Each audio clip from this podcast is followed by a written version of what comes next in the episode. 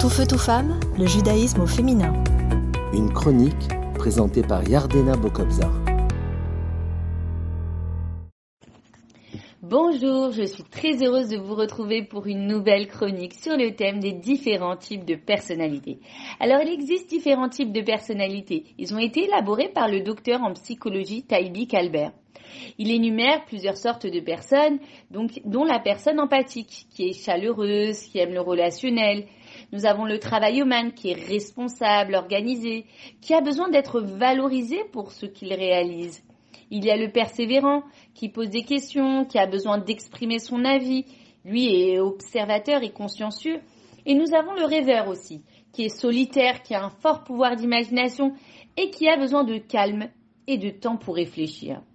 Nous avons le rebelle, qui est rempli d'énergie, qui est créatif, ludique et dynamique. Et enfin, le promoteur qui a besoin de défis. On réalise donc que chaque personne est composée d'un mélange de personnalités avec un mode de fonctionnement dominant. Et lorsque Jacob bénit ses enfants, il mentionna à chacun la qualité de l'essence même de sa nature. Donc c'est vrai qu'il est difficile de catégoriser une personne selon un type de personnalité, car chacun est unique, chaque personne est divine. Chacun d'entre nous possède des tendances, des préférences dans notre manière de penser ou de nous comporter. Mais lorsque l'on comprend nos faiblesses et nos forces, nous arrivons à les transcender et accomplir notre mission, ce pourquoi nous avons été créés. Donc, chaque être humain a un rôle celui de préparer des objets du monde afin que nous puissions les utiliser dans la pratique des commandements.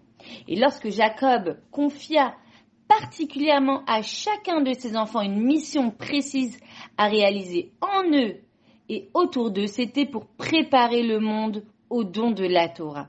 Dieu a conféré une mission à chacun en fonction de sa personnalité.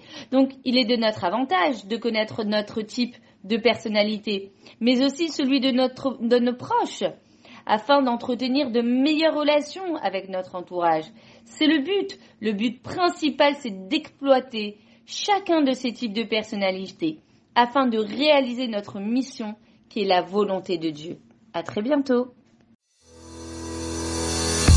Tout feu, tout femme, le judaïsme au féminin.